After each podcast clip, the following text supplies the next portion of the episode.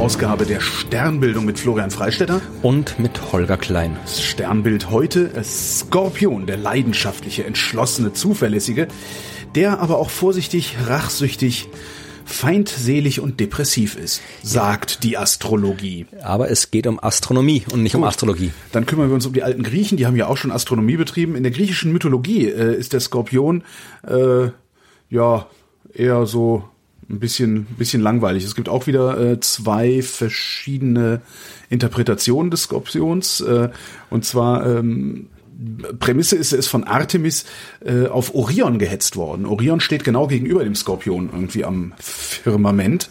Zumindest wenn man, ich weiß es nicht, wahrscheinlich tut's das nicht, wenn du misst, weil du bist ja Wissenschaftler. Aber äh, jedenfalls steht äh, der Skorpion dem Orion gegenüber. Ähm, ist von Artemis also auf Orion gehetzt worden. Und zwar ähm, entweder aus Rache für eine Vergewaltigung, die äh, Orion äh, an Artemis vollzogen hat, oder aber weil Orion geprahlt hat, äh, könne alle wilden Tiere erlegen. Er ist auch der Jäger. Ja, ist auch der Jäger und daraufhin äh, ist halt äh, hat, hat Artemis halt diesen Skorpion dahin geschickt und ähm, die Sternbilder, also in der griechischen Mythologie sehen die Sternbilder so aus, als würde äh, Orion vor dem Skorpion weglaufen, also äh, sich ihm abwenden. Der Skorpion ist tatsächlich auch eines der wenigen Sternbilder, die tatsächlich auch äh, gut erkennbar so ausschauen, wie, wie sie heißen. Also Ach. wenn man den Skorpion sich anguckt. Das heißt, ich brauche noch nicht aufzugeben irgendwann ja, mal Das Problem ist halt, der Skorpion ist halt ein Sternbild, das man von Deutschland und Österreich aus schlecht sehen kann. Den Orion sieht man immer, also den Gürtel des Orion. Ja, der ne? Orion, den kann man gut sehen. Der Orion ist auch ein Sternbild, das im Winter recht gut zu sehen mhm. ist. Das hoch am Himmel steht da. Der Skorpion, der ist, äh, weil der halt schon so weit im Süden liegt, am südlichen Himmel liegt, äh, kann man den von Deutschland und Österreich aus halt auch nicht mehr nur in der Nähe des Horizonts sehen. Also da, wo meistens das meiste Licht ist, wo die meisten Berge rumstehen und Bäume rumstehen, wo man halt irgendwie keinen ja. freien Blick hat und äh, man sieht halt ihn auch nicht komplett. Aber wenn man ihn sehen könnte, dann äh, kann man da schon gut erkennen, dass es tatsächlich so ähnlich wie ein Skorpion, also man kann in den Sternen mit Fantasie einen Skorpion erkennen. Immerhin. Und was kann man in den Sternen mit Wissenschaft erkennen? Da gibt's zum Beispiel den wunderbaren Stern Antares. Antares, ja. Ja, also eigentlich, ich habe es deswegen extra so Antares ausgesprochen, also Antares sagt man schon, aber ja. Antares ist, äh, zeigt, wo es herkommt, nämlich Ares ist ja der römische, in dem Fall die römische Mythologie, der römische Name für den Mars. Mhm. Und den Mars erkennt man am Himmel sehr gut, weil er äh, äh, leuchtet? Das tut ja, wenn er, wenn er nicht leuchtet, aber wie leuchtet, er leuchtet rot. Ja. Also den Mars kann man wirklich schön erkennen, der leuchtet rötlich. Und äh, Antares ist dann eben der Gegen Mars, ja, ah. weil der eben auch, dieser Stern, auch deutlich erkennbar rot leuchtet. Deswegen kann haben die Römer mit bloßem Auge sehen? Ja, den kann man kann man sehr gut sehen. Das ist der äh, gehört zu den hellsten Sternen am Himmel. Oh. Ja, ist der 16. hellste Stern an unserem Himmel, also jetzt nicht in den Top 10, aber es reicht noch locker, um gut gesehen zu werden. So, jetzt mache ich dich fertig. Und der wieviel hellste Stern ist der Mars? der Mars ist, wie gesagt, kein Stern, ist ein Planet, aber genauso gut, wie man den Mars erkennen kann, mit freiem Auge kann man eben auch Antares mit freiem Auge erkennen und die leuchten eben beide rötlich, weswegen halt die Römer dem den Namen Antares, den Gegenmars gegeben haben. Und äh, wie gesagt, er hat eine scheinbare Helligkeit von ungefähr einer Magnitude, was so viel heißt, dass er eben, wie gesagt, die Sterne der ersten Größenklasse, der ersten Magnitude sind, das sind die, die, die allerhellsten, die man mit freiem Auge sehen kann. Und äh, das liegt daran, dass Antares wirklich, wirklich groß ist. Wenn man Antares in unsere, in unser Sonnensystem versetzen würde, ja. dann würde er bis zur Bahn des Mars reichen. Moment, wenn man die Sonne durch ihn ersetzen würde. Genau, ja. Oh. Das wäre halt wirklich ein sehr, sehr großer Stern. Der ist äh, Durchmesser von 1000 Millionen Kilometer, also eine Milliarde Kilometer, was halt wirklich groß ist. Äh, er ist äh, im, im 10.000 Mal heller als die Sonne. Also wenn man jetzt quasi die, die Sonne genauso weit entfernt wegtut wie den, wie den äh, wie Antares, also der, der ist 10.000 Mal heller, 10.000 mehr Leuchtkraft, ist aber äh, deutlich kühler, ja, also die Temperatur an der Sonnenoberfläche liegt bei so 5.000, 6.000 Grad, mhm. bei Antares sind äh, nur so dreieinhalbtausend Grad, mhm. äh, was äh, natürlich dann auch dazu führt, dass er eben rötlich leuchtet, weil irgendwie Rot heißt, dass die Temperatur niedrig ist. Ja, klar. Also rot ist niedrig, dann gelb wird ein bisschen mehr und dann irgendwie weiß-bläulich ist dann ja. halt noch heller. Und äh, das ist, äh, wir haben quasi etwas, das sehr groß ist, sehr kühl ist und sehr rot ist, also keinen normalen Stern wie unsere Sonne, sondern einen roten Riesenstern, einen roten ah, Überriesen. Das heißt, normale Sterne sind also eher so gelbe Dinger, wie unsere Sonne auch ist. Äh, jein, also Sterne, normale Sterne gibt's in allen Farben, aber äh, die Normalität quasi bezieht sich jetzt auf die Lebensphase des Sterns. Wie wir in der ersten Folge besprochen haben, äh, ist ein Stern dann ein Stern, wenn er angefangen hat, in seinem Inneren Kernfusion zu betreiben oh. und dann der Gleichgewichtszustand zwischen Strahlung, die von innen nach außen drückt und Gravitation, die von außen nach innen drückt, aufrecht erhalten ist. Mhm. Dann ist der Stern ein Hauptreihenstern. Und je nachdem, wie viel Masse der Stern hat, wie äh, heiß er ist, es gibt rote Hauptreihensterne, also rote Zwerge sind das, äh, gelbe Zwerge wie unsere Sonne, es gibt äh, blaue Sterne, es gibt Hauptreihensterne, normale Sterne in allen Farben, aber das, was Antares ist, ist eben kein Hauptreihenstern mehr. Da, der hat den äh, sein normales Leben schon überschritten. Der ist ah, der die beste Zeit hinter sich. Der liegt schon in den letzten Zügen. Also der roter Überriese, das sind schon die Endstadien, also die die Vorendstadien der Sternentwicklung. Also das ist das, was auch unserer Sonne bevorsteht, wenn dann sie die Hauptreihe verlässt, wenn das Gleichgewicht nicht mehr aufrechterhalten wird, dann wird auch unsere Sonne zu einem roten Riesen werden.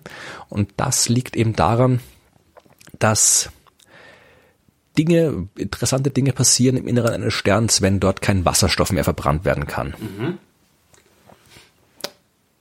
Ich bin gerade, ich, ich hänge gerade noch da, wo, wo, wo, wo du in der ersten Folge sagtest, äh, dass du, du hast halt einmal die Strahlung, die nach außen drückt und die Masse, die ihn kollabieren lassen will. Ja. Äh, müsste dann nicht, wenn der langsam aufhört zu brennen, die Masse viel, also die, die, die, das, die, wie nennt man das denn? Der Kollaps, der Kollaps des Sterns viel näher sein? Also weil äh, Riese heißt ja, der ja. sich erstmal aus. Genau, also, also was passiert, wenn irgendwann ist der die Kernfusion findet, wie der Name schon sagt, äh, nur im Kern statt. Also eigentlich ja. geht es um die Fusion von Atomkernen, aber in dem Fall stimmt es auch bei Sternen. Okay. Also äh, die Temperaturen für Kernfusion sind nur in den Kernen von Sternen vorhanden und irgendwann ist im Kern eines Sterns kein Wasserstoff mehr da. Da ist mhm. der ganze Wasserstoff zu Helium fusioniert. Was passiert dann? Dann Weiß ich, fusioniert der Helium. Nein, Helium nicht. geht noch nicht. Also Helium äh, ist schwerer als Wasserstoff. Helium braucht höhere Temperaturen, damit sich Helium schnell genug bewegen kann, mhm. um fusioniert zu werden. Mhm. Das heißt, was mal erstmal passiert ist, dass äh, weniger Strahlung erzeugt wird. Ja. Weniger Strahlung, die erzeugt wird, heißt weniger Strahlungsdruck, der nach außen genau. dringt, heißt der Stern müsste doch eigentlich kleiner werden. Der Stern fängt an zu kollabieren. Ja. Was passiert, wenn er kollabiert? In seinem Inneren wird's heißer.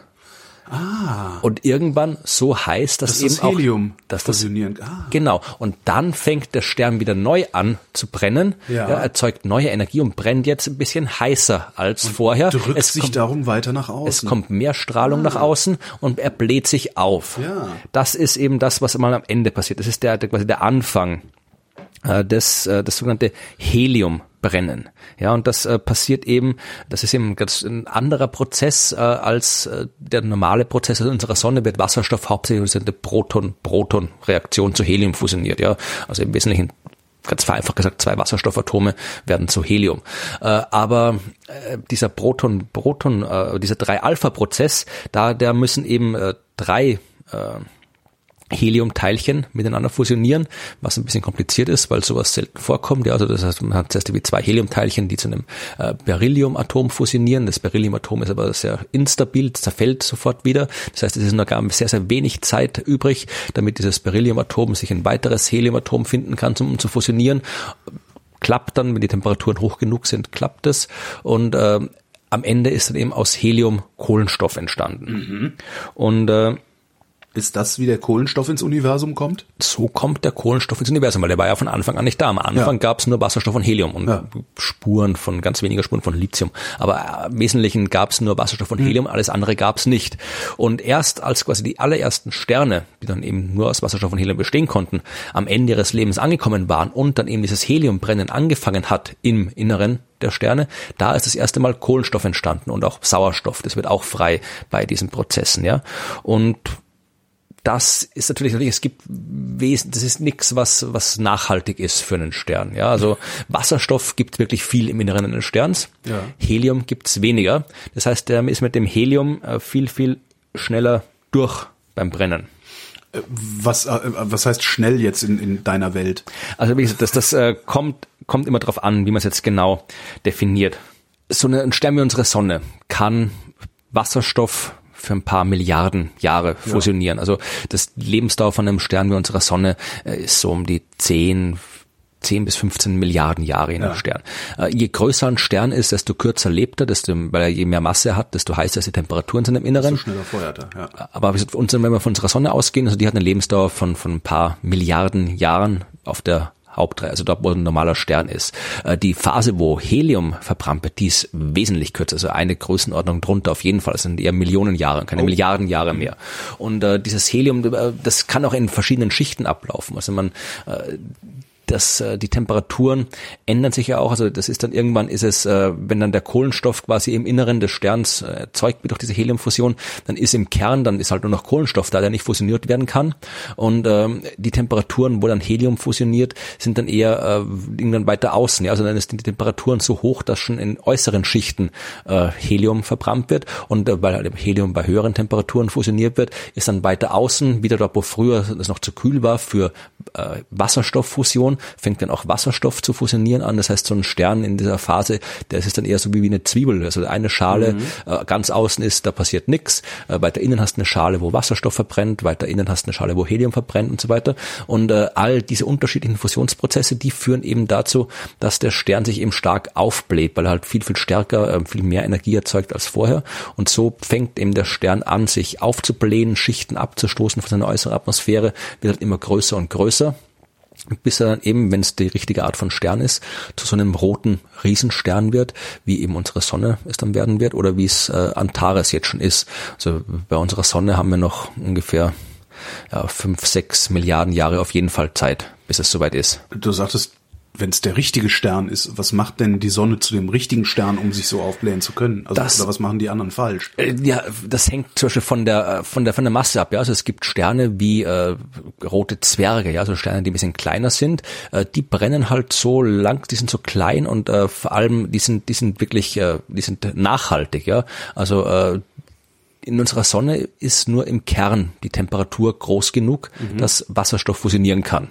Ja, und das heißt, irgendwann ist eben dann dieser Punkt erreicht, wo der Wasserstoff im Kern weg ist und dann fängt das ganze Ding an zu kollabieren und dann kommt dieser ganze Prozess in Gang, wo dann eben Helium fusioniert wird, mhm. die Temperatur steigt, sich das aufbläht.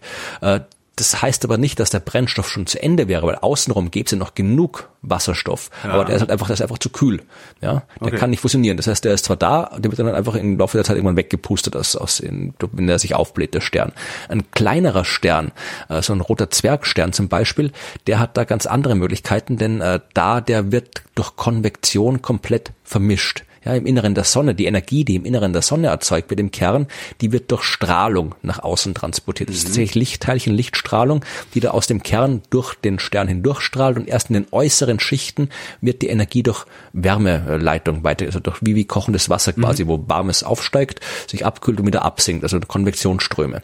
Bei kleinen Sternen ist der komplette Stern konvektiv. Das heißt, da wird die Energie komplett durch solche Konvektionsströme weitergegeben. Das heißt aber auch, dass sich das Material im Stern komplett durchmischt. Das heißt, ja. da kommt ständig frischer Wasserstoff von außen nach unten und so kann der Stern eben erstens brennt er bei niedrigeren Temperaturen und kann wirklich seinen kompletten Brennstoff aufbrauchen, was dazu führt, dass so ein roter Zwergstern, der kann ein paar Billionen Jahre alt werden. Also die sind im Wesentlichen unsterblich, also aus, aus aus Sicht der Sonne, nicht aus Sicht des Universums, aber äh, die können halt wirklich wahnsinnig lange existieren, solche Sterne. Das heißt, der ist, der ist einfach nur rot, weil er nicht so heiß brennt. Genau. Okay nicht weil er groß ist, einfach nur weil er nicht so heiß brennt. Mhm. Und wie gesagt, der bleibt auch so. Also der, der kann wirklich irgendwie, wenn anderen Sterne schon längst, wenn, wenn die Sonne schon längst nicht mehr da ist, sind die roten Zwerge immer noch da und äh, brennen fröhlich vor sich hin. Das heißt, der Stern muss eben ein bisschen groß genug sein, der richtige Stern sein, dass er eben zu einem roten Riesenstern wird, wie unsere Sonne. Und was macht er danach? Also wenn er dann auch noch sein Helium verbrannt hat, ist dann nur noch Kohlenstoff übrig und dann fliegt halt so ein Klotz durch den Weltraum oder wie? Danach wird's dann richtig kompliziert. Da oh. kommt dann nämlich auch die Quantenmechanik ins Spiel und Oha. dann kommen die, die, die wirklich spektakulären äh, Stadien der Sternentwicklung. Und über die reden wir ein andermal. Florian, ich danke dir. Ich danke dir. Und euch danke für die Aufmerksamkeit. Mehr Bilder und Informationen zur Sternentwicklung gibt es in Spektrum der Wissenschaft vom August 2016. Erhältlich im Spektrum Shop unter spektrum.de.